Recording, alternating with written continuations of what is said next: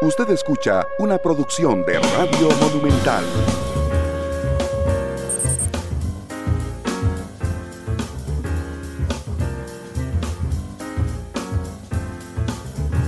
Hola, ¿qué tal? Muy buenas tardes, bienvenidos a Matices. Yo soy Randall Rivera, muchísimas gracias por acompañarnos hoy en Matices, donde me acompaña el diputado Pablo Heriberto Abarca, que es el presidente de la comisión que investiga eh, el caso Cochinilla, que investiga al, al CONAVI. Don Pablo Heriberto, ¿cómo le va? Bienvenido a Matices, ¿qué tal? Buenas tardes, Randall, un saludo. Eh, aquí estamos a, a, las órdenes, como siempre. Muchas gracias. ¿Cómo, cómo, cómo ha digo, es una pregunta súper general, pero ¿cómo ha visto eh, el avance de la investigación? Bueno, vamos a, a, a, ser consecuentes como siempre con el tema de, de, lo directo con, con, que me refiero siempre, Randall. A ver, a mí me ha sorprendido que en esta investigación de, de corte, digamos, administrativo y político, ha quedado en evidencia que el gobierno ha estado de lleno y con conocimiento total, los jerarcas, sobre este tema. Eh, pero el Ministerio Público ha estado concentrado solo en funcionarios de, digamos, de un, de un cierto nivel, pero no llegan a más arriba, ¿verdad? Eh, y eso realmente es preocupante, pero creo que es el aporte precisamente que le puede dar y la significancia que va a tener esta comisión en función de no solo engrosar el expediente, sino de documentar y eh, tanto testimonial como documental de las, las falencias administrativas y políticas que tiene este caso. A mí, don Pablo, yo no sé si usted ha, visto el expediente judicial y yo sé que me va a decir que está bajo secreto el expediente, pero lo cierto es que medio país lo tiene, por eso le, le, pregunto si lo ha visto, porque yo sí lo tengo, lo he leído varias veces completo, hemos hecho resúmenes y un montón de cosas respecto a eso, y a mí hay algo que me llama tremendamente la atención, y, y es las primeras declaraciones del director del OIJ, don Walter Espinosa, porque él dice que podríamos estar ante el caso de corrupción más grande del país, dice don Walter Espinosa, sin embargo, cuando uno se mete, perdón, y usa un dato, 78 mil millones de colones, y cuando uno se mete al expediente, y creo que ha ido quedando claro también en la, en la comisión, uno empieza a dilucidar cómo esos 78 mil millones de colones no es que se lo robó nadie, es que hubo un manejo interno de presupuestos, ¿verdad? Que cambiaron de fondos. El tema de los sobornos de, la empresa de las empresas es otro tema al que ustedes no han entrado directamente aún. Pero digamos, esa, esa cifra, 78 mil millones de colones que a todos nos paró el pelo, resulta que no es que alguien se lo llevó, sino que hubo un manejo de cambio de presupuesto y me parece que ha ido quedando claro en las primeras entrevistas de la comisión, don Pablo.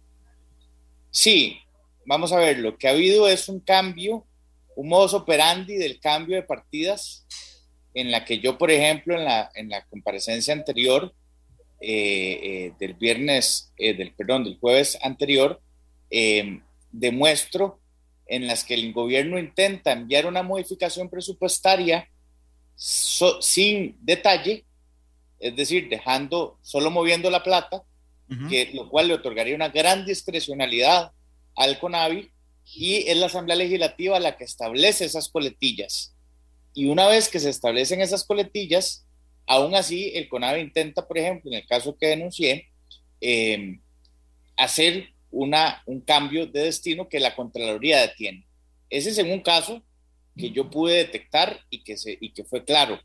Ahí, Randall, me parece que ahí sí hay, digamos, o podría constituirse eh, un vicio eh, en términos de, eh, digamos, de, de, ese, de ese cambio eh, fuera de la autorización legislativa, pero que de eso, decir de pasar de eso a que alguien se llevó esa plata para la casa, ya eso sí es otra cosa, ¿verdad? Es decir, desde el punto de vista administrativo y político hay una responsabilidad porque se está, digamos, priorizando distinto y, y además se estaban eh, rellenando huecos por, su, eh, por no presupuestar correctamente. Eso en la función pública tiene un, un, asidero, digamos, de, de causa, eh, y es además probado y ha sido eh, citado por los comparecientes que los jerarcas sabían perfectamente que hubo reuniones ahí que también constan en el expediente y que se han hecho públicos, de que los jerarcas sabían perfectamente que esto estaba sucediendo.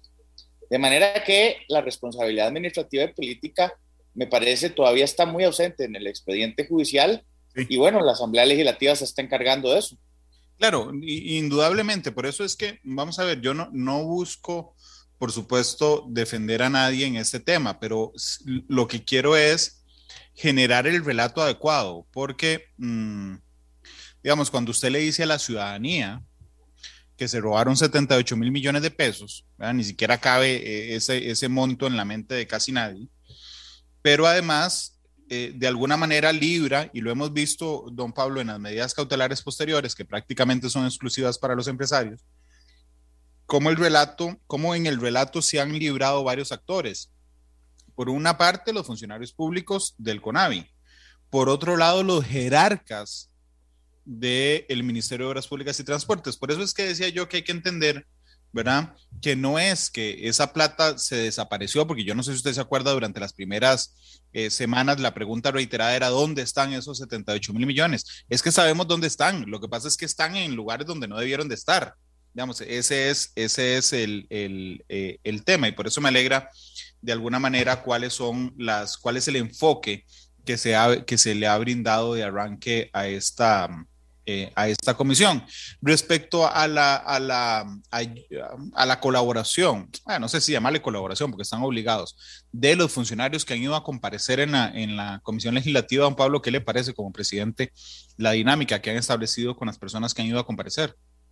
Bueno, me parece, vamos a ver, la metodología que aprobamos, Randall, esto, esto que es importante explicárselo a la gente. Este, esta comisión no es para competir con el proceso judicial ni porque yo me crea un juez o que mis compañeros se crean jueces y que vayamos ahí a, linchar a alguien y decirle que es un ladrón o que, o que se robó algo o que, o que es un irresponsable, sino para que más bien podamos revisar el proceso administrativo y evitar que eh, este tipo de situaciones se vuelvan a repetir. Ese es, digamos, el enfoque general de la comisión. Dicho esto, hemos buscado o hemos traído funcionarios que no, digamos que básicamente no están en la causa penal por ahora y que em, tienen la responsabilidad. Es decir, yo no le voy a preguntar sobre algo que me tenga que decir que eso está en juicio y que no se puede referir porque es su trabajo, es su día a día, es, es lo que le corresponde y es, eh, eh, digamos, su deber contestarme. Eso ha sucedido. Y me parece que salvo las, el número de circo que se dio con, el, con, los, con la auditora del MOP y del CONAVI tirándose la pelotita que, que, llegó o, o, nos llevó a hacer un careo para que definitivamente quedara claro que es que ni siquiera pueden coordinar un café, este, de realmente eh, eh, pone en evidencia que ciertamente hay zonas grises en la legislación que han permitido estas cosas. Le voy a poner dos ejemplos. Hay eh, informes de auditoría de que, digamos, o, informes de unidades ejecutoras que están eh, directamente eh, cuestionadas por las auditorías que están engavetadas en el ministerio, porque precisamente quien firmó como unidad ejecutora después fue ministro. Entonces, es decir, ahí hay una zona gris. Y después, por ejemplo, cuando el CONAVI envía una, una solicitud al MOP sobre algún procedimiento, también están engavetados. Y la auditoría del MOP dice que no tiene competencia. Bueno, yo eso, de eso no estoy convencido, pero el punto es que no se hace nada. Claro. Y, entonces, eh, eh, ¿para qué auditorías? Imagínense que la auditoría del MOP tiene 28 funcionarios y la del CONAVE 15. Y si lo que hacemos es pagarle a esa gente para que haga unos informes que simplemente el ministro engaveta, de realmente me parece que ahí hay un desperdicio de recursos eh, y que además estamos eh, eh, orientando mal el control verdadero de los temas. Em, para contestar todo, para, digamos, para enfocar esto, creo que lo que es evidente, Randall, es que si el caso judicial se va a centrar en una, en una bolsa de chicharrones y, en unos gallillos de, de carne, realmente, digamos, yo no estoy cuestionando a nadie, simplemente estoy diciendo, no es la orientación correcta, con todo respeto lo digo. Eh, pero de eso, de eso es la comisión, o sea, eso, eso es lo que queremos en la comisión, poner en evidencia cuáles son las falencias, porque al final, al final, eh, aquí está quedando claro que, por ejemplo, cuando la Contraloría detuvo ese cambio de presupuesto, era precisamente para rellenar el hueco de una disputa que había existido con el, el Machamo del 2018, que en algún momento algunos jerarcas llegaron aquí o, han hablado a lo largo del hueco fiscal que ellos no conocían del tema, y aquí está quedando en evidencia que sí conocían del tema, y que además ese, ese hecho está relacionado a otros casos que han ocasionado otros informes y que podrían ocasionar causas penales adicionales a la, a la, a la de Cochinilla. De manera que yo sí coincido con don Walter, a quien respeto mucho, en el que puede ser un, un gran caso, pero de yo entiendo que están comenzando y en, en este entendido, si llegamos a estas cosas de conectar el hueco fiscal, que fue un engaño nacional, después de decir que había un manejo heroico de las finanzas públicas y que después se demuestra que es que no presupuestaron bien o, le, o presupuestaron al propio de, de, menos para tener menos impacto en, en el déficit uh -huh. y que después empezaban a rellenar con partidas que se cambiaban en casa presidencial, obviando eh, los procedimientos correctos, de pues claramente aquí este caso va a tener más implicaciones y esa sería una orientación muy correcta que que le brindaría al país, digamos, más seguridad eh, eh, o seguridad en términos de que la plata de nosotros está bien administrada. Claro, hay comisiones legislativas que en la historia han intentado justamente generar un proceso paralelo judicial, es decir, eh, prácticamente competir en la investigación penal. Y, realmente yo se lo, se lo reconozco al aire, es un tema que me alegra de, este, de esta comisión, don Pablo. Y, y para mí es inevitable ir vinculando lo que usted me dice con los detalles que hay en el expediente. Porque efectivamente, si el, si el, caso judicial se basa en pagos sobornos, que es lo que se nos ha anunciado, cuando uno revisa el expediente, el OIJ tendrá, no sé, acreditados un, unos pagos de, de 60 millones de colones, más o menos, unos 100 mil dólares, ¿verdad? Sí. Ese es el tamaño, el pago de los sobornos acreditado por el OIJ. Entonces, lo que no quiero es venderle falsas expectativas a la ciudadanía que ha puesto los ojos, ha puesto todos los focos sobre los empresarios, que por supuesto que es cuestionable que hayan pagado desde un colón hasta 60 millones de colones. Eh, eh, el tema es que yo siento, y aquí quiero su opinión, yo siento que en algún momento todo mundo, gobierno, jerarcas, estaban muy cómodos de que el foco estuviera puesto sobre eso, ¿verdad? Olvidando los procedimientos para modificaciones presupuestarias, la responsabilidad política, eh, el manejo de las finanzas y, por supuesto, si nos vamos atrás, ¿verdad? El supuesto maquillaje de, eh, del cierre fiscal de 2018 que incluso uno de los imputados, don Carlos Solís, el gerente financiero del CONAVI, dice, no, es que nos giraron menos plata para maquillar el déficit fiscal. Esa parte estaba como muy cómoda, ahí escondidita debajo de la alfombra hasta que ustedes la revivieron, don Pablo. Sí, de hecho creo que el, el a ver, yo siento que el, el, el traslape del gobierno anterior en el que ellos imaginaron que nunca en su vida iban a ganar la siguiente elección, ¿verdad? Entonces había un diseño de salida que después tiene que corregir. Porque ganaron. Porque ganaron, ¿verdad? Entonces, Dave, hay todo un tratamiento para cubrir, más o menos parecido como cuando hay viajes que le regalan a alguien y después uno tiene que ir a fabricar las facturas. Bueno, algo así, ¿verdad? Este, de, entonces salieron corriendo a hacer una serie de correcciones que son decisiones políticas que al final ciertamente los jerarcas son los responsables, pero que ignoran todo el ordenamiento jurídico, ¿verdad? Y las reglas, digamos, normales de presupuestación.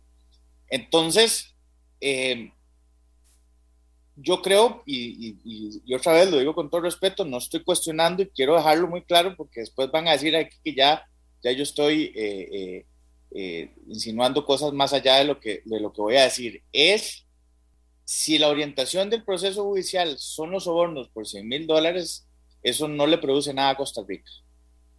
Es realmente detectar cuáles son las responsabilidades administrativas y políticas las que esta comisión tiene el enfoque de nutrir al, al, al expediente y que efectivamente se compruebe si hubo una violación de la regulación en términos del cambio de partidas y de las decisiones que se tomaban, no en el Ministerio de Hacienda, sino que se tomaban en Casa Presidencial eh, eh, con el conocimiento de todo el mundo, para cubrir los huecos presupuestarios y para hacer modificaciones. Eso sin entrar a un tema que es sustancial. También hemos detectado, Randall, que quien construye una obra después se adjudica su mantenimiento sin ninguna reflexión y sin que nadie diga nada.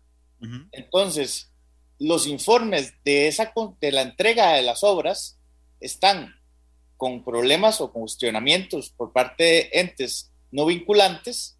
Como y lo que uno podría concluir es que lo hacen mal para que entonces no solo me ahorro mucha plata porque no estoy cumpliendo el cartel de acuerdo a lo que es, ¿verdad? lo que estoy ofreciendo o lo que, o lo que prometí o lo que estoy cobrando, y después le hago mantenimiento. Entonces, es un negocio redondo. Claro, por supuesto. Es como que a mí me contraten por hacer un cuarto y, darle mantenimiento y pues dejo el cuarto ahí medio hecho para que me sigan contratando el mantenimiento. Exactamente. Entonces, estas cosas me parece que eh, son absolutamente identificables, ya están identificadas, están, en están así a la vista, que van a requerir de cambios de ley que yo esperaría que esta comisión le sugiera al plenario e incluso que pudiéramos presentar proyectos de ley que ya pudieran empezar a caminar, pero no digamos proyectos de ley como cierres el CONAVI. O sea, ni, ni, ni, tampoco es, y lo digo así con todo el cariño, tampoco es quite toda la, plata, quítele toda la plata a los contratos ya existentes. Eso lo que va a ocasionar es que después demandan al Estado y sale más caro. Claro, claro. Es decir, aquí lo que hay que orientar es realmente a detectar eh, cuál es la alevosía y cuáles son las incompatibilidades que ciertamente se han eh, puesto en evidencia eh, y bueno, las llamadas y las incidencias políticas que se tuvieron en la Asamblea Legislativa para hacer esas modificaciones. Que usted acaba de decir algo fundamental, de, de que tendrían que cambiar la ley para hacer algunas cosas. Ya, ya, ya, ya voy a entrar ahí. pero, don Pablo, ¿usted podría explicarme así lentamente, for dummies, porque yo entiendo que hay un procedimiento legal adecuado para hacer modificaciones presupuestarias. Es decir, no sé cuántas modificaciones presupuestarias se hacen al año, al mes, a la semana, deben ser una infinidad de modificaciones presupuestarias, porque usted me dijo que lo que han detectado es que no se hacían las modificaciones siguiendo, digamos, los pasos eh, correctos. ¿Cuáles son los pasos correctos con los que se hace una modificación presupuestaria que de arranque a ustedes les, les parecen que se violaron en este caso, don Pablo? En la que nosotros detectamos de Marchamo y que fue la que denuncié yo en la comisión, es que había una modificación, vamos a ver, hubo una disputa para, por el SOA en el 2018 y entonces la plata que estaba presupuestada para caer en el 2018 cayó en enero, ¿verdad? Entonces, de ya el presupuesto cerró, se liquidó. un faltante enorme. ¿Verdad? Hay un faltante, pero digamos que en el faltante general, ¿verdad? En la liquidación presupuestaria, que hay que ir a revisar y no he tenido el chance de hacer ese, ese trabajo, pero digamos que, digamos que está bien porque se liquidó bien. Digamos, esa parte que después puedo explicar que, eh, porque no es relevante por ahora. Entonces, hay una modificación presupuestaria para reponerle la plata que no se le dio a Conavi, que se suponía que era de esa plata porque estaba asignada por ley a Conavi, ¿verdad? Y ahora no la, ya no la pueden reducir o, o, o no la pueden tomar del marchamo, la toman de canje de deuda. Entonces, todos los empréstitos que hemos aprobado que dicen que es, más que es deuda barata y que, y que es muy bueno para el país, bueno, de ahí estaban tomando el faltante de Conavi. Y lo mandan con una, con una modificación de 40 mil millones sin detalle. Hay que decir, en de la justicia, que en la exposición de motivos explican para qué son esos 40 mil millones, pero no, no en la moción o no en el proyecto de ley. En la comisión de hacendarios, los compañeros le preguntan a Conavi que por qué, que cuál es el detalle, que explique el detalle. Entonces, ellos envían una información y la Asamblea Legislativa aprueba una, lo que llamamos coletillas presupuestarias, que de esos 40 mil millones, cómo se, cómo se hilan o cómo se distribuyen esos eh, destinos de esos 40 mil millones. Y de esos 40 mil millones, hay 3.600 que decía para el fideicomiso San Ramón San José. Y digamos, eso es lo que decía y lo que indica el CONAVI. La Asamblea Legislativa aprueba la modificación y CONAVI le pide a la Contraloría que, puede, que si puede usar esos 3.600 en otra cosa. Y la Contraloría le rechaza esa modificación, porque lo que implicaría es que queden 3.600 millones sin asignación presupuestaria, es decir, a discrecionalidad de la institución. Y eso es justificado por el entonces presidente de Conavi, eh, perdón, de director ejecutivo de Conavi, porque hay partidas que necesitan cambiar a discreción y de, oportunidad. Bueno, hay que revisar más y escudriñar más, pero con todo esto lo que le he contado es cómo debería ser una modificación presupuestaria correcta que a mi juicio debería venir en el proyecto de ley con las coletillas y no solo con el título, para poder entender cuál es. Dichosamente la Contraloría rechazó estos 3.600. Si se le hubiera pasado por alto, hubiera tenido 3.600 millones sin asignación presupuestaria, no estoy juzgando, pero de por qué si estamos en un nivel de detalle, de transparencia y de, claridad, ¿por qué tener discrecionalidad sobre un monto significativo? Sí, entiendo. De hecho, me parece muy rico lo que usted nos acaba de explicar, porque yo le decía que a mí, a mí me daba la impresión de que había que darle, eh, digamos, el tamaño correcto y el enfoque correcto a esto. Si usted sale a la calle y le pregunta a los costarricenses qué hizo Carlos Cerdas y Melía Solís, normalmente le van a decir que se robaron 78 mil millones de colones. Okay. Esa, esa, es, digamos, la lectura pública. Y usted nos da, nos, nos, nos da el enfoque que, según además yo leí en el expediente, es el correcto. Es decir, se generó un hueco de 70 mil millones de colones ese hueco de 70 mil millones de colones no fue que nadie lo agarró y se lo llevó para la casa, fue que no se le giró al CONAVI, ¿verdad? Producto del marchamo 2018. Ese es el hueco. Y eso es lo que arranca, digamos, la manera tan rara en que se manejaron las platas adentro, que es otro tema.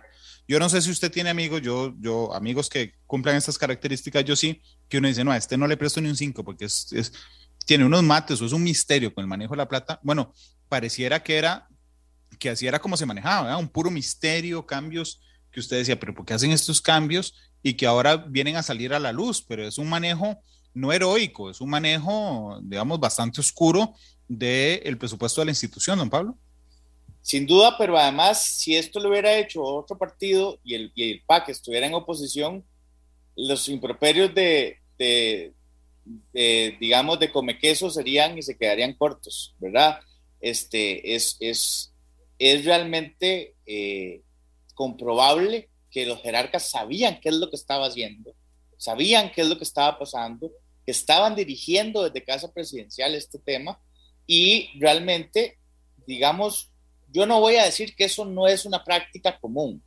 Lo que yo estoy diciendo es que más bien establecieron un modus operandi que eso sí me parece que tiene un peso en el, expediente judicial, porque eso sí podría implicar eh, incumplimiento de, algunas, de algunas leyes. Entonces, ciertamente, Randall, lo que yo creo aquí es que este trabajo que hemos estado eh, haciendo en un esfuerzo de estructurar el, hilo conductor de la plata, ¿verdad? Eh, digamos, en esta semana vamos a, ya hemos avanzado en el tema de eh, la dirección de presupuesto, el tema de, eh, del, tesorero nacional y después el viceministro de Hacienda, para entender cómo es esa lógica, esa lógica que usted señala.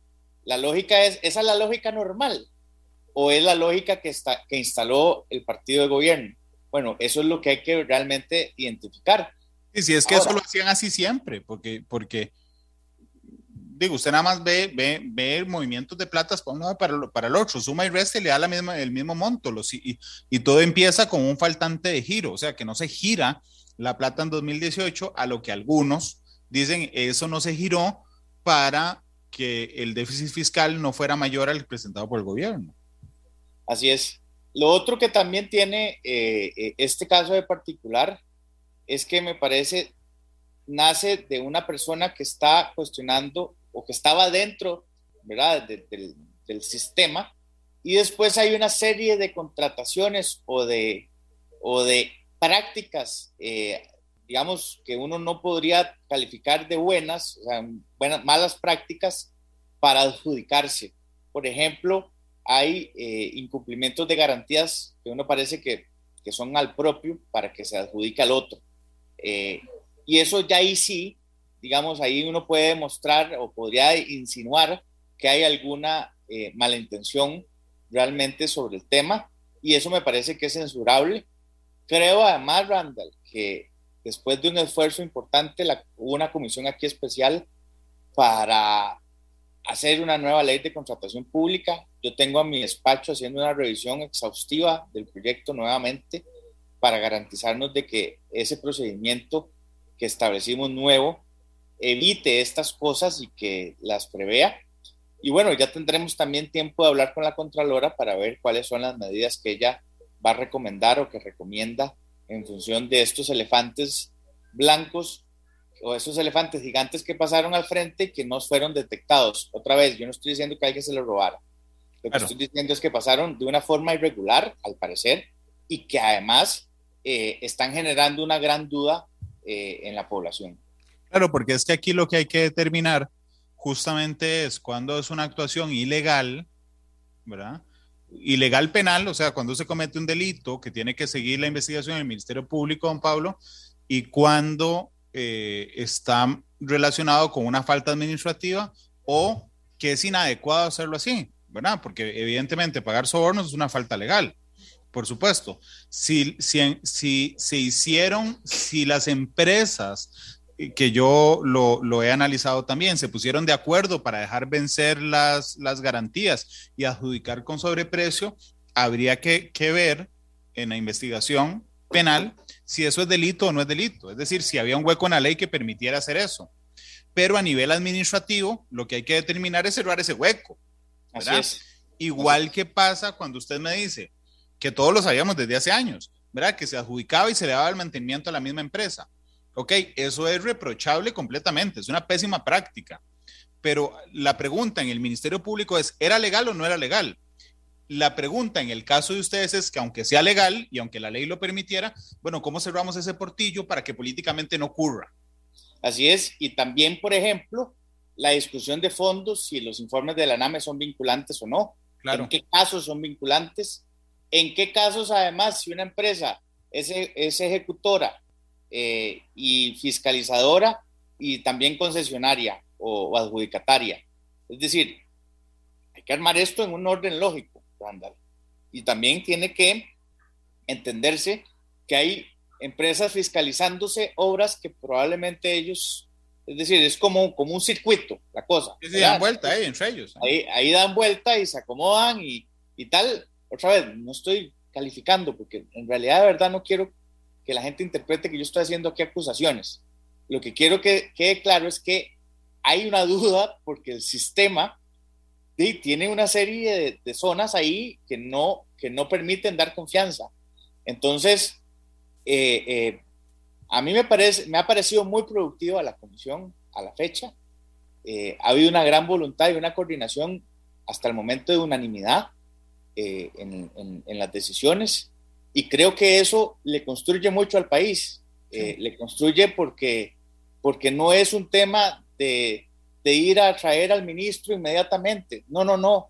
Al ministro de Hacienda, al ministro, al ministro de Transportes y decirle ahí tres o cuatro yeguadas.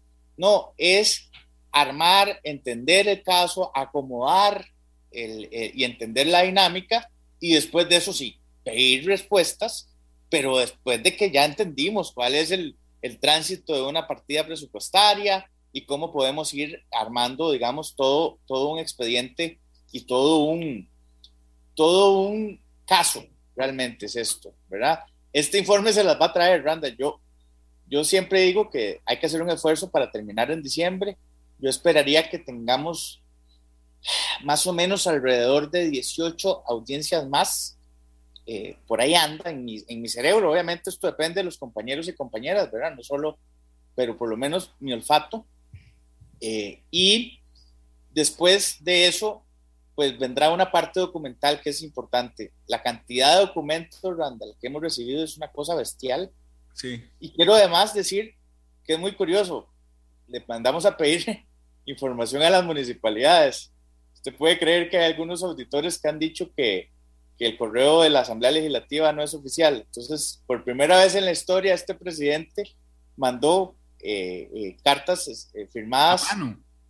sí, sí, bueno, con, firma digital, pues, pero, pero yo firmándolas, porque el señor decía que no, que, que, no era válido que la Asamblea le solicitara información.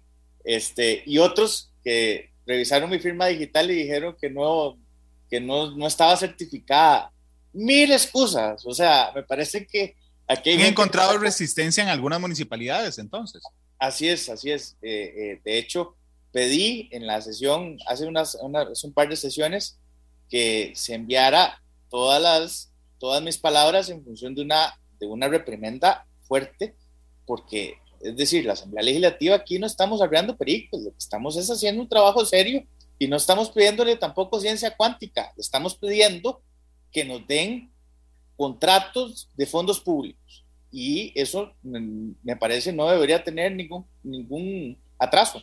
No, no, debería estar justamente o está previsto en la información en, la información pública, don Pablo Heriberto. Eh, que además el otro tema que, que, quería preguntarle es si ustedes a esta altura han detectado justamente que la ley sí permitía estos huecos y el procedimiento permitía estos huecos de que la misma empresa que hiciera las obras fuera la que, la que, la que fiscalizara. Es decir, que no fue que se generó, digamos, una, una violación necesariamente a los protocolos, al sentido común sí, pero digamos a los protocolos y a la legislación, sino que se había quedado esa zona gris en la ley. Es decir, que lo que estaba fallando era la ley, don Pablo. Sí, sin duda. Creo que ahí habrá que hacer cambios. Efectivamente, han, hemos detectado zonas grises, zonas grises fatales que permiten, digamos, eh, relaciones incestuosas entre, entre compañías, es decir, que, que, tienen incompatibilidades desde el punto de vista del sentido común, ¿verdad? Eh, y que cualquier persona podría comprender que una empresa que es constructora no debería ser fiscalizadora de otra que es, digamos, o que tiene relación en otro proyecto, o que le pagó para fiscalizarle otro proyecto. Es decir, pues, debería haber una regla, digo. Mínima. por lo menos de ellos, o sea, no sé, algo debería haber para que no, para que no suceda esa, esa, ese acercamiento tan que podría ser perjudicial. Y, y en lo otro es ha quedado o, que, o intentaron en algún momento acusar a la Asamblea Legislativa de los culpables de las modificaciones. Y Randall, eso sí sería, digamos, una barbaridad. Es decir, la Asamblea Legislativa ha hecho el trabajo responsablemente en función de pedir e introducir las coletillas con los destinos específicos. Y ese trabajo me parece que ha sido incorporado eh, por lo menos en esta, en, esta ocasión que, me correspondió a mí ser diputado, lo he visto en todos los presupuestos. Y eso me parece una práctica muy sana que debería instalarse y, de, de, mantenerse. Porque eso le permite entonces a todo el mundo sí tener claro para dónde van los recursos. Eh, la práctica era, eh, Dave, yo le mando ahí y aquí yo distribuyo como me parezca. Y eso es fatal. Claro. Don Pablo, ustedes han logrado, digamos, bajo el enfoque que le dieron a la comisión, han eh, desestimado, por ejemplo, no, no vamos a llamar a fulano o a sutano, porque hay mucha gente que está esperando el show acostumbrado a otras, a otras comisiones legislativas. Usted lo, lo mencionó ahora como ejemplo, el ministro de Obras Públicas y Transportes o el asesor Camilo Saldarriaga. E, es decir, le entendí y quiero confirmarlo que ustedes tienen planificado recibir, por ejemplo, a estos dos, pero más adelante cuando la investigación esté más madura, más o menos anda por ahí. Sí, de, don Camilo nos ha mandado tres cartas y yo creo que porque él manda una carta, nosotros vamos a ya aprobar una moción. Aquí hay una metodología y hay unos objetivos claros de la investigación que no se van a desviar para que alguien llegue ahí a decir lo que le parezca y, hacer un show. Eh, hay un procedimiento, hay una estrategia que hemos compartido los diputados y diputadas y que estamos claros de que una vez que se siga esa metodología, yo no descarto que se pueda traer al ministro, no descarto a los dos ministros, al de Hacienda, eh, a incluso exministros, porque hay que, hay que probablemente traerlos, pero después de que hayamos recorrido todo el procedimiento que estamos estableciendo de que los mandos medios y que los responsables directos nos expliquen eh, si hubo misiones o si hubo reuniones eh, específicas para, digamos, forzar normas, etcétera, ¿verdad? si hubo decisiones políticas, que, que, valen, Randall, se valen las decisiones políticas, pero hay algunas de ellas tienen responsabilidad administrativa y penal. Don Pablo, hay una característica en el expediente judicial que a mí me llama mucho la atención, porque en el caso de doña Mélida Solís, a diferencia de don Carlos Cerdas, ella es la que tiene comunicación directa con los funcionarios del CONAVI. Y ahí están todas las intervenciones. Pero ella menciona varios nombres. O sea, es, decir, le dice a Carlos Solís, yo ya hablé con Rodolfo, refiriéndose al ministro de Obras Públicas y Transportes. Eh, cuenta que don Elian Villegas era su asesor y asesor de su papá. Y cuenta que Isaac Castro, el viceministro de, eh, de, Hacienda, también trabajó con ellos. De hecho, trabajó con ellos entre el 2008 y el 2012. ¿Será enfoque también de la, de la comisión investigar esa relación de em, ministros y viceministros con Melida Solís en lo particular, que es la que lo cuenta ahí a viva voz en las intervenciones telefónicas, don Pablo? Yo creo que es válido que se pregunte en su momento, igual a diputados y diputadas que han sido mencionados. Eh, pero, a ver, yo creo que como tenemos un plazo corto y yo no pretendo que esto sea una cosa eterna, que tenga la expectativa a todo el mundo y que al final eh, eh, se convierta en un show, que es lo que hemos tratado de evitar hasta el momento, de habrá que ir seleccionando, ¿verdad? Por ahora, en lo que estamos concentrados es en detectar esas zonas grises. Y esas zonas grises me parece que son un aporte sustancial a, a esto.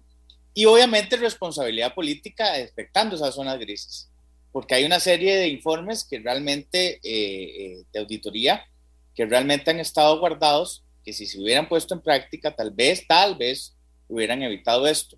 E incluso hay papel de, o digamos, hay funciones de diferentes eh, funcionarios o jerarcas que de, podrían estar en cuestionamiento también y espero que queden en evidencia. Hablando de jerarcas que podrían estar en cuestionamiento, el expediente del caso, el judicial, identifica, identifica una estructura que tiene más de 20 años, dicen ellos, de operar en el Ministerio de Obras Públicas y Transportes.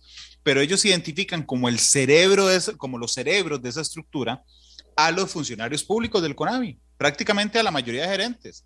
Es decir, ellos hablan de una red interna entre un exministro, Carlos Villalta, entre el gerente financiero eh, Carlos Solís, entre la gerente de proveeduría Carmen Madrigal Rímola, y ahí todos los gerentes, digamos, realmente el OIJ es lo primero que identifica y después empieza a elaborar la relación con el tema de las facturas y el tema de los empresarios. A mí me llama la atención que a esta altura del partido, en el tema judicial, don Pablo, y yo tampoco quiero, bueno, digamos, usted es diputado y no puede violar la división de poderes, pero yo soy periodista y los puedo criticar abiertamente. A mí me parece que el foco lo ha mantenido sobre los empresarios y se les olvidó los funcionarios públicos que pagaban, que cobraban peaje para todo, que idearon este, esta mecánica, tanto que don Carlos Villalta ni siquiera ha imputado en este caso y que fue supuestamente, según su, ex esposa, el que ideó el plan. Eh, ¿Le parece que la comisión también tendrá el deber de ampliar ese foco y que no se nos olvide que detrás de esto había funcionarios pagados con mi plata, con su plata, y que tenían la obligación de resguardar no solo los fondos públicos, sino la, la, eficiencia en el uso de esos fondos públicos, don Pablo, porque digo, pareciera que se cobraba peaje para todo. O sea, usted llegaba y pedía un papel y solo faltaba que le, cobra, que le cobrara un gallo salchichón por una certificación. Sí, sí, a ver, aquí, aquí lo que me parece es, como dije, que hay un enfoque inicial de la investigación judicial eh, que debe ser rellenada o nutrida por todo este trabajo que está demostrando que los jerarcas sabían. El que se niega a decir que, está, que desconocía sobre estas modificaciones presupuestarias, de realmente ya, mm, digamos, eso no tiene ninguna validez, porque los funcionarios que son responsables también, que han venido hasta la fecha, todos han dicho que ellos estuvieron presentes en reuniones en las que estaban los, los jerarcas. Ya a esta altura usted no se, no se traga ese cuento. No han terminado la comisión, usted sabe que sí sabían. Claramente, ya, ya hoy ya ha sido evidente que los jerarcas sabían de este manejo. Estoy hablando de los ministros en general, ¿verdad? Eh, eh, eso incluye a todos los ministros de Hacienda que han estado, etcétera, ¿verdad? Entonces, insisto, porque estas palabras son importantes para los efectos de, de, de lo que hace el, el, Poder Judicial. Existe o se instaló un modus operandi de modificación presupuestaria que hay que escudriñar más para entender si en algún momento hubo partidas que no tenían asignación presupuestaria y en qué se usaron y para qué se cambiaron. Y además, cuáles son las obras que se priorizaron distintas a las que estaban establecidas en el presupuesto nacional aprobado por los diputados y que de, tuvieron algún cambio en una modificación presupuestaria que ciertamente aprueba la Asamblea Legislativa, pero que obviamente yo no jamás hubiera entendido, Randall, jamás habría entendido la, la modificación de aquel, la, de aquel relleno del, del marchamo si todo esto no hubiera salido a la luz pública. Esto lo armé yo después de hacer una revisión después de que de, uno lee. Claro, hay que quemarse las cejas realmente leyendo los documentos para entender. Claramente, es decir, no, no es una cosa que tampoco es que se me ocurrió. No, no, eh, ahí está documentado. Yo le puedo enseñar papeles de, de cómo es que se iba armando la, la el, cómo se armó el proyecto de ley, cómo se le agregaron las coletillas y cómo se después, y el informe de la Contraloría, que por cierto quiero decir, le mandé a preguntar a la Contraloría cuáles fueron las razones del rechazo eh, porque no las especifican en el informe que tengo en mis manos y eh, me encantaría que nos den un detalle para que los costarricenses sepan qué fue lo que pasó ahí. Ojalá, ojalá que así sea. Otra cosa que a mí me tiene muy preocupado, o sea, vamos a ver, independientemente de lo que haya pasado y si pasó el pago de los sobornos y todo esto, pues que caiga todo el peso de la ley contra quien tiene que caer. Pero a mí, yo no dejo de pensar en, ahora, en obra pública, don Pablo. O sea, es decir, en ese momento en el que estamos hablando hay, un, hay una tormenta tropical afectando Puerto Rico y Haití, República Dominicana, ¿verdad? Y a nosotros se nos viene la época lluviosa ya y eso va a generar un montón de emergencias viales. Y resulta que el, que el, que el MOB no tiene la capacidad para atender ni la conservación vial ni las emergencias viales. Entonces partimos de cero y dijimos, ya quiten todos los contratos, ¿ok? Y lo que vamos a tener es que en tres meses vamos a tener las carreteras despedazadas de este país este, y lamentablemente, otra cosa que ha quedado claro es que en el mercado de la construcción, digo, no cualquier empresa puede ir a hacer una calle. Sí. Es decir, estas eran indudablemente las dos más grandes. La que le sigue tendrá un cuarto el tamaño de, ni, o ni todas juntas las otras alcanzan estas dos. Y eso me preocupa mucho. Pero me lleva a un tema, perdón, adelante, ya le hago la pregunta. No, lo, que, lo, que, lo que quisiera decir, y, y, y que es en la línea tuya, y, y digamos, para decírselo claramente a la gente. Yo no pretendo defender a nadie en esto, simplemente estoy diciendo, como lo dije ahora, que también quitarle la plata a todos los contratos que están actualmente, porque, so, porque, porque la mayoría están en función de estas empresas, también sería un error. Que hay que ir a escudriñar y ver todo lo que si, si hizo mal, hay que hacerlo, pero no pueden cometerse el error de, de, de dispararse en el pie y dejar sin contenido presupuestario por puro hígado las obras que todos necesitamos. Yo le, pondría otro, yo le pondría otro nombre, no es por puro hígado, también es por, por, por, por populismo, Pablo.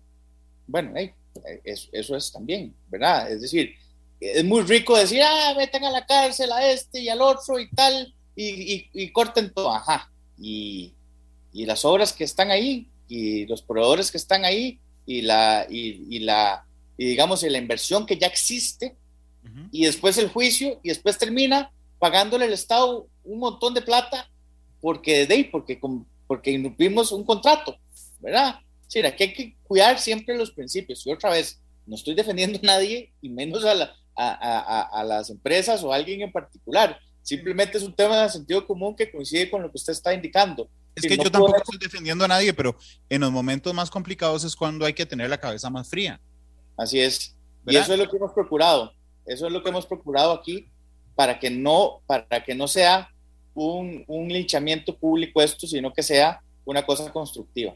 Es que el otro tema al que iba a ir es que todas las, las obras que tenemos en el país tienen depósitos de garantías. Ojo, no solo cláusulas de garantías, sino depósitos de ¿Qué es un depósito de garantía? Yo, Randall, que construyo esta calle, tengo que ir a hacer un depósito de 2 millones de dólares por si pasa algo, inmediatamente el CONAVI o el MAP cobra los 2 millones. Y hasta donde sé, don Pablo, no hay ninguna ejecutada.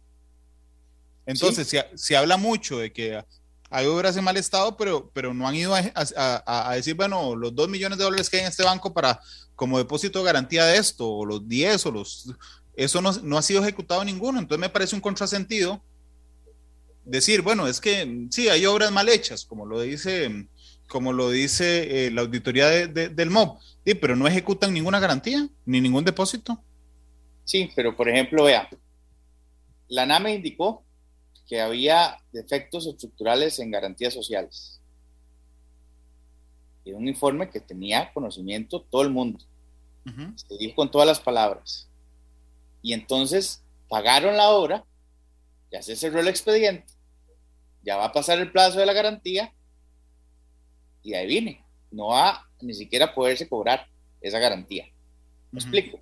Entonces, yo creo que sí, ahí hay una modificación que hay que hacerle a la ley para que quede un fondo eh, eh, reservado para ese tipo de defectos. Todo el mundo, incluyéndome a mí, estoy feliz de que hayamos avanzado en obras de ese nivel. Pero si en cinco años no sirven para nada, me parece que es una falta de todo que no exista el mecanismo para sancionar, porque lo que significa es que entonces tenemos que pagarle probablemente a una misma, a la misma empresa que lo construyó para que lo arregle cuando lo hizo mal, ¿verdad? Entonces, esas son las, esas son las cosas en las que tenemos que concentrarnos, que van a requerir de una revisión de la ley para que tenga la modificación que corresponda y que yo esperaría que nos dé tiempo esta Asamblea Legislativa de avanzar en ello, ¿verdad? Es decir, que, o sea, hay que entender que esto no es, esta comisión es investigadora, va a emitir un informe y el plenario pues va a aprobar el informe, pero no, no vamos a aprobar leyes aquí, sino que habrá que tramitarlas en otras comisiones, espero que nos dé tiempo.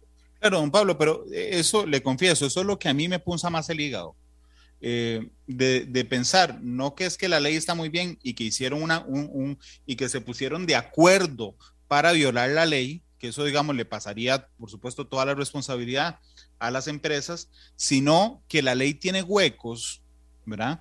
Y yo siento, don Pablo, que en, mucho, que en varios casos le agarraron la comba al palo, es decir, encontraron ese hueco de cómo satisfacer sus intereses personales pero sin, o empresariales, pero sin caer necesariamente en una ilegalidad. Y eso me da más cólera aún, porque entonces empiezo a sospechar de quién dejó los huecos en la ley. Y a mí a esta altura la comisión, y creo que para usted también, es muy claro que hay huecos, que usted le llama grises, ¿verdad?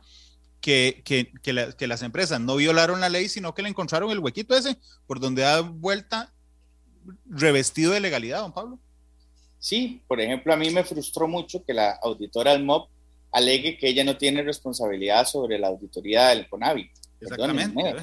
Pero, pero perdónenme, si el presidente del CONAVI es el mismísimo ministro, que es el jefe de ella, y que por lo tanto tiene que haber alguna responsabilidad y seguimiento de la labor de el ministro en, eh, con el doble sombrero de ministro y presidente ejecutivo, sea quien sea, ¿verdad? Es decir, estamos hablando aquí del, puesto como tal, no, no específicamente de un nombre, pero lo que quiero decirle es que efectivamente hay una serie de, eh, de normativa que pareciera estar armada eh, para hacer una, una muy fácil que estas cosas sucedan.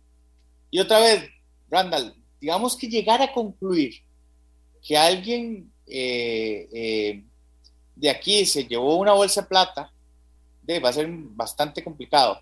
Pero lo que es cierto es que esto, esto sí tiene una responsabilidad política administrativa y que tiene que tener consecuencias y que la gente tiene que saberlo, porque eso al final, si no se sale a la luz, va a quedar solo, como que va a quedar solo esos 100 mil dólares. 100 mil dólares en esta, eh, que, eran los, los sacos de, carne y de, salchichón y tal. Eso, sí, sí, los que acreditó lo dijo ahí de pagos y recibo. Eso es una barbaridad, eso no, o sea, claramente está mal y lo, y lo, y lo condeno y, y lo repudio. Pero ese no es el tema. El tema es cómo hacemos para que los funcionarios públicos, desde el, desde el jerarca, que es el responsable número uno, hasta los mandos medios tengan un seguimiento a esto. Obviamente tampoco sin buscar que sea un suplicio hacer una modificación presupuestaria, pero me parece que lo que yo expliqué anteriormente, Randall, no es nada complicado, o sea, ni tampoco es el contenido, ahí el detalle. Solo detallar unas cositas, ¿verdad? Y, y, me parece que eso no le, no le hace mayor daño a nadie. Pero ¿no le parece que este tema, que, que usted lo ve tan normal, don Pablo, y usted me dice, Randall, es que, pucha, hay responsabilidad política, ¿no le parece que, al gobierno se le olvidó? Es decir, yo, yo no he visto, don Pablo, a menos de que usted tenga otra percepción, al gobierno preocupado por esto. O sea, la lectura que a mí me da es como, eso es tema de eso, eh, esos que están en la cárcel, millonetas que están en la cárcel, eh, pagaron sobornos y, y, y yo no sé qué pasó. Esa es la impresión que tengo hasta el momento. Bueno, yo le agradezco mucho este espacio a usted, porque precisamente eso es lo que hay que incentivar ahora más allá de, leer el, expediente que salió ahí, por, que probablemente sean algunos interesados en que salgan algunas, solo algunas partes del expediente, ¿verdad? Yo por eso lo conseguí todo. Por eso, pero digamos, más allá de leer una parte, sí, sí, sí. puede beneficiar a uno o a otro no, ¿verdad? El tema es que aquí hay que llegar a revisar todos los niveles, no los de, los de digamos, eh, una conversación telefónica de que ya yo hablé con el ministro. Es por qué si ese ministro hizo una modificación, es si eso es legal o no es legal. Y esa, esa, ese enfoque, digamos, me parece que es, lo que le corresponde a la comisión, porque de, yo puedo mandar a traer a, no sé, a algún acusado ahí, eh, ya, ya está en prisión preventiva algunos, pero digamos, nada gana esta comisión trayendo a un empresario para lincharlo, eh, ni tampoco trayendo al ministro ya sin antes haber revisado cuál fue lo que fue lo que pasó y dónde está el, problema, ¿verdad? Y sobre todo que nadie va, digamos, nadie precisaría que podamos eh, eh, identificar esas, esas falencias y que alguien alegue que alguien alegue desconocimiento. Eso, digamos, sería ya la acabóse porque no hay forma de salirse de esto. Claro. No, Pablo, hay algo que a mí me preocupa del diseño institucional, de la dinámica institucional, que, que se ve, reflejada en este caso, pero que se, se replica prácticamente en todas las instituciones. Oiga, es increíble, pero increíble que el CONAVI, igual que cualquier otra institución, no pague una sola factura en tiempo, don Pablo. O sea, realmente, si yo, si yo soy proveedor del Estado, ¿verdad? Y entonces, no sé, vamos a ver, tengo que, tengo que hacer 40, tengo que hacer 2.000 tamales, ¿ok? Y entonces yo contrato a los cocineros y a las cocineras, voy, compro la plata, las hojas de plátano, voy, compro la masa, le digo al señor del mercado de Cartago que me dé fiado durante 30 días mientras me pagan los 2.000 tamales, ¿verdad? Y entonces yo hago los tamales, le doy los tamales a cualquier otra institución pública, como se llame, ¿verdad? Presento la factura, oiga, y pasa un mes, dos meses, tres meses, cuatro meses, cinco meses hasta que le paguen a uno. Eh, ¿Y qué hago yo? Y, créame, yo aquí no quiero justificar a nadie, pero si yo tengo que pagarle al carnicero que me vendió la carne, al de las hojas de, de, plátano, y, y, yo llego a esa institución y, el tipo que me está pasando el, eh, el, cheque me dice, ay, mira, tráeme un almuercito, le juro que yo pienso llevarle el almuerzo para que me salga eso, para, para poder pagarle a todos los que me están presionando a mí por la plata. Eso es inaceptable. ¿Cómo es posible que usted quede en un grado de indefensión tan grande? A ver, no voy a justificar a nadie, pero también hay que explicarlo en áreas de la justicia.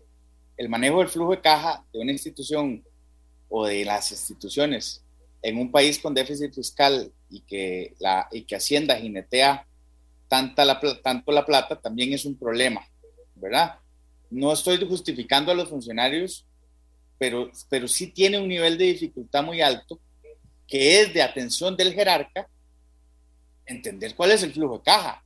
Y si de por sí hacían reuniones para hacer eh, coordinación de modificaciones presupuestarias, por lo menos debe haber un cronograma, digo yo, más o menos de giros al, al CONAVI para entender cómo se podía priorizar las facturas. ¿Sí me explico? Es decir, lo que ciertamente pasa es que a Conavi a veces no le llega toda la plata junta o no le llega en el mes que se, que, se tenía previsto, ¿verdad?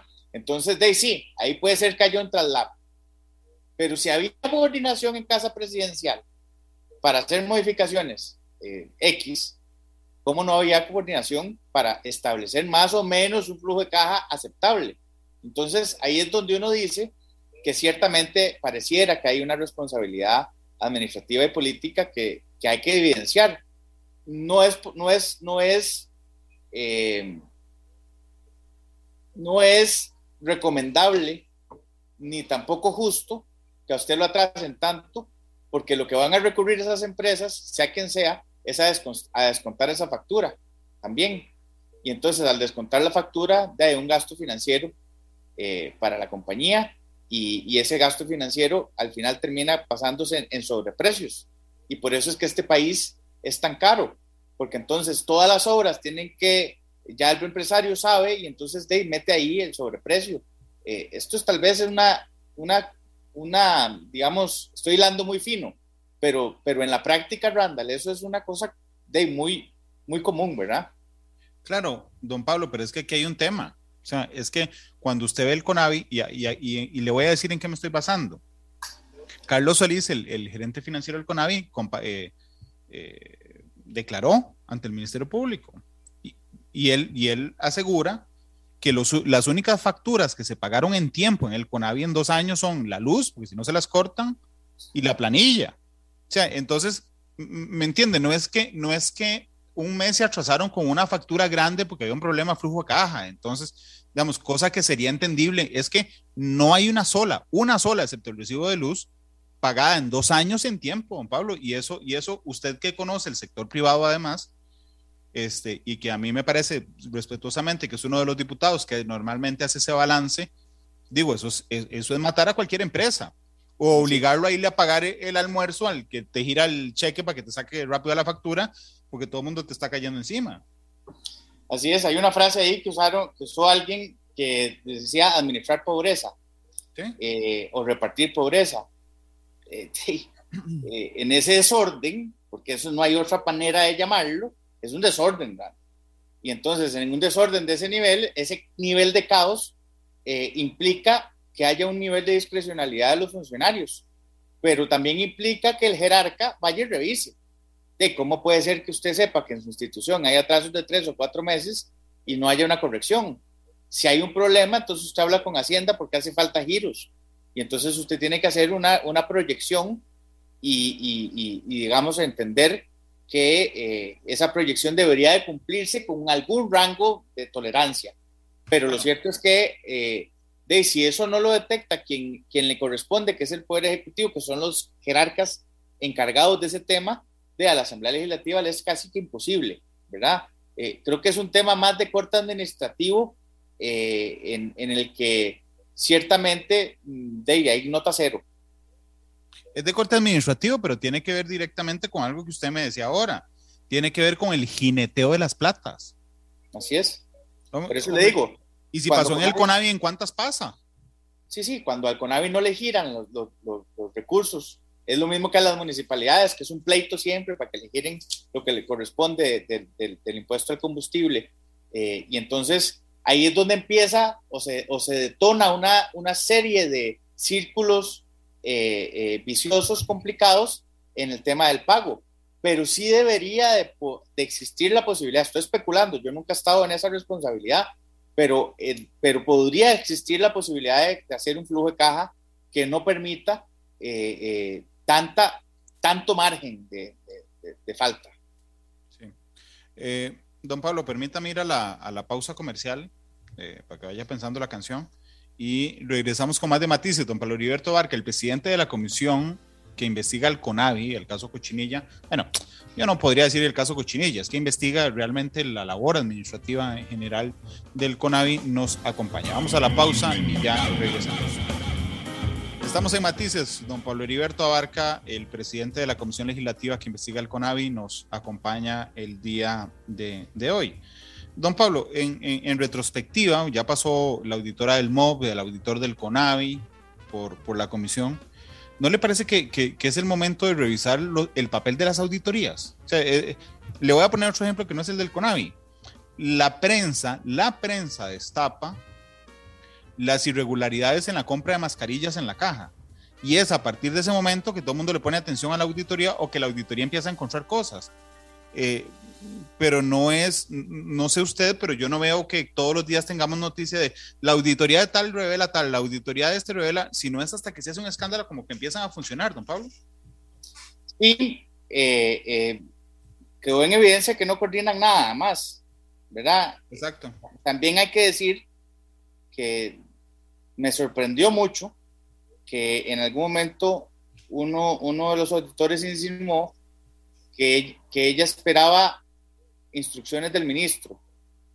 Este, pero se supone que hay algún nivel de independencia, digo, debería, o uno diría que es de sentido común, que no es que el ministro tenga que decir por dónde es que va la auditoría, sino que la auditoría tenga un olfato más o menos de detectar cuáles son las, las irregularidades y que actúe de conformidad. Entonces, eh, digamos, hay papeles ahí que sí hay que revisar. Me parece que eh, me parece que, el, hay demasiado personal ahí y que también hay falencias técnicas eh, de, digamos, para tomar decisiones o para hacer informes de peso, ¿verdad? En una institución que maneja tantos millones de dólares, porque estamos hablando que Conavi, por ejemplo, también fiscaliza eh, la Ruta 32, eh, y digamos, no tengo aquí, tal vez ahorita te puedo conseguir el dato de cuánto es lo que fiscaliza, pero es una bestialidad de dinero. Eh, eh, realmente tal vez 15 no son suficientes, 15 personas, pero entonces, ¿por qué no se hace algo? ¿Verdad? ¿O será la forma correcta, Randall, que la auditoría de Conavi tenga casi que autonomía y que el MOB no se pueda meter ahí? Esas son las discusiones, ¿verdad? Eh, eh yo creo que ese papel y, también el papel de la Contraloría, de, hay que poner sobre el tapete discusiones también, y, agrego, como el refrendo. Eh, ¿Será que el refrendo es una herramienta que funciona? ¿O será que después mejor revisamos cuando ya se ejecutó para ver si se cumplió el cartel?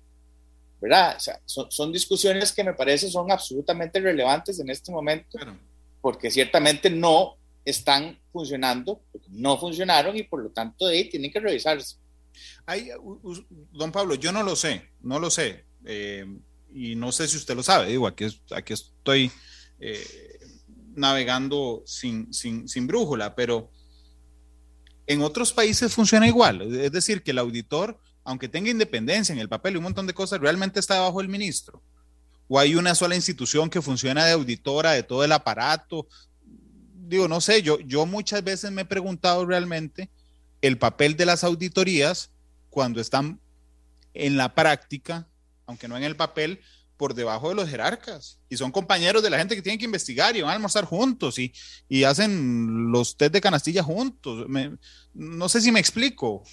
Sí, sí, o sea, por eso, por eso lo, lo insinué, lo voy a decir con todas las palabras la auditoría se supone que es un ente de parar penales y detectar problemas y denunciar problemas y no es, no deberían estar en función de lo que el jerarca le diga.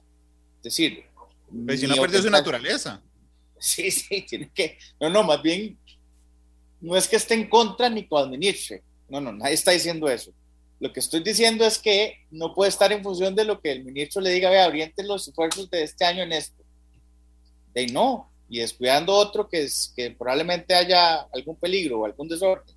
Bueno, me parece que los planes de trabajo deberían de tener una revisión general de la parte de la Contraloría y debería de también haber eh, una serie de, eh, de, de, mecanismos para que la Contraloría pueda hacer alguna revisión. Eso habrá que hablarlo con la Contralora.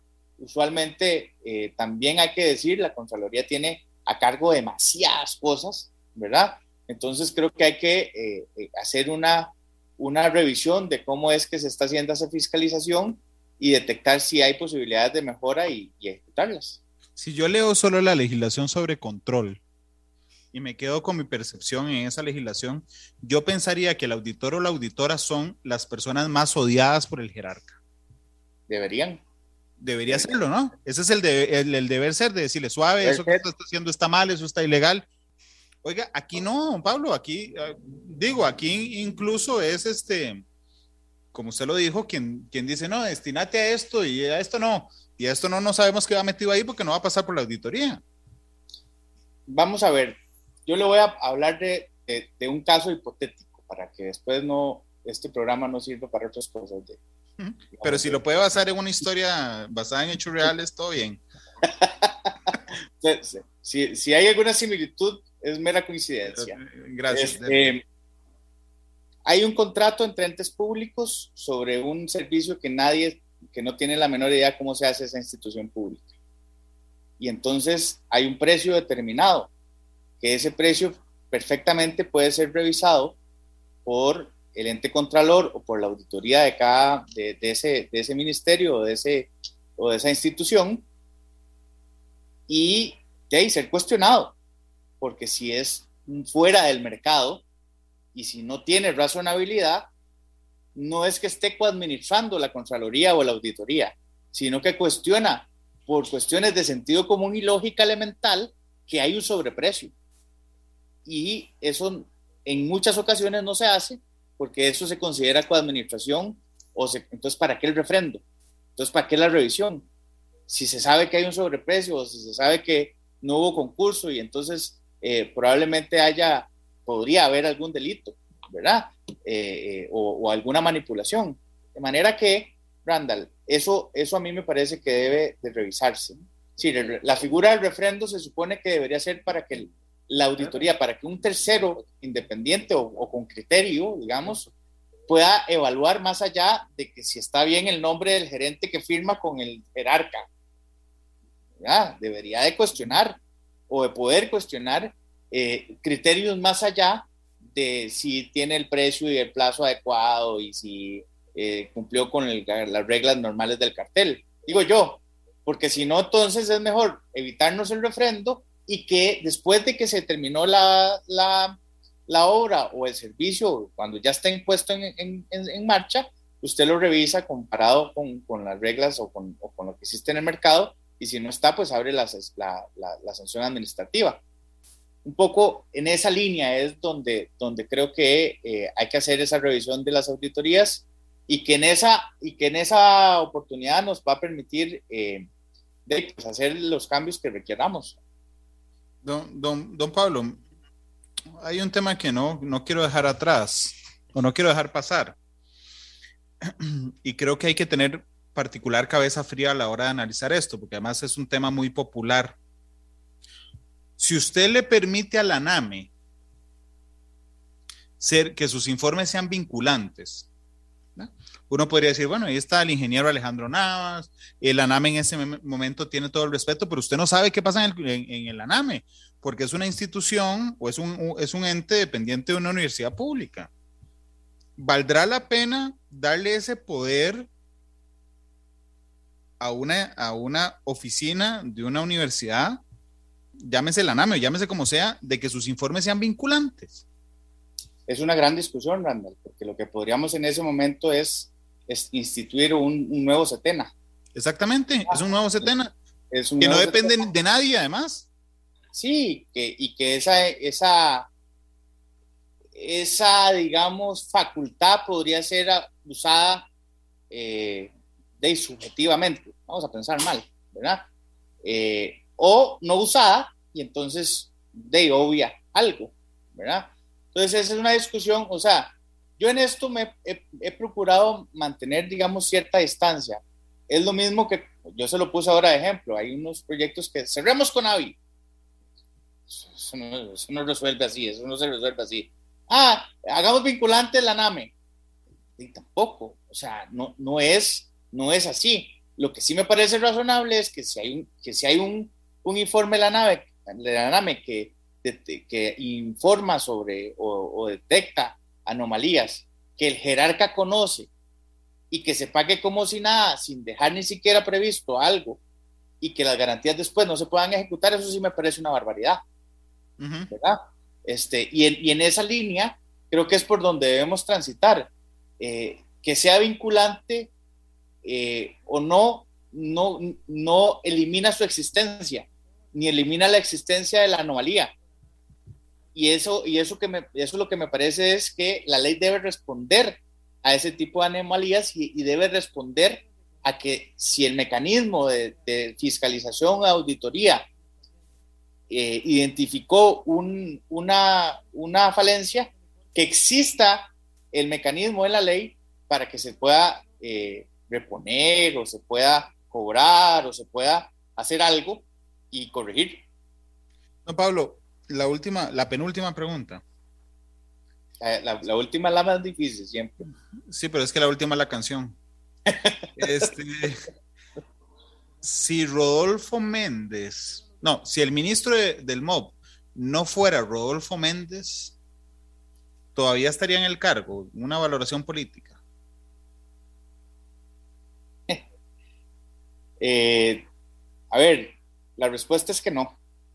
Eh, ciertamente, lo que hay que reconocer es que eh, hay un gran manejo de, y conocimiento del, del, ministerio, eso es evidente, ahí está. Eh, pero desde el punto de vista político, eh, si este país fuera de verdad o si tuviera un régimen parlamentario, probablemente no, no estaría. No, si, si, fuera un régimen parlamentario no estaría ninguno ya. Este, seguramente se, se, hubiera caído el gobierno. No, no, en serio. No estoy siendo extremista, dígame que no. Así es. Pero bueno. Don Pablo, muchas gracias. Sí era la más difícil la penúltima. Claramente. Pero vamos a la última. Este programa fue una producción de Radio Monumental.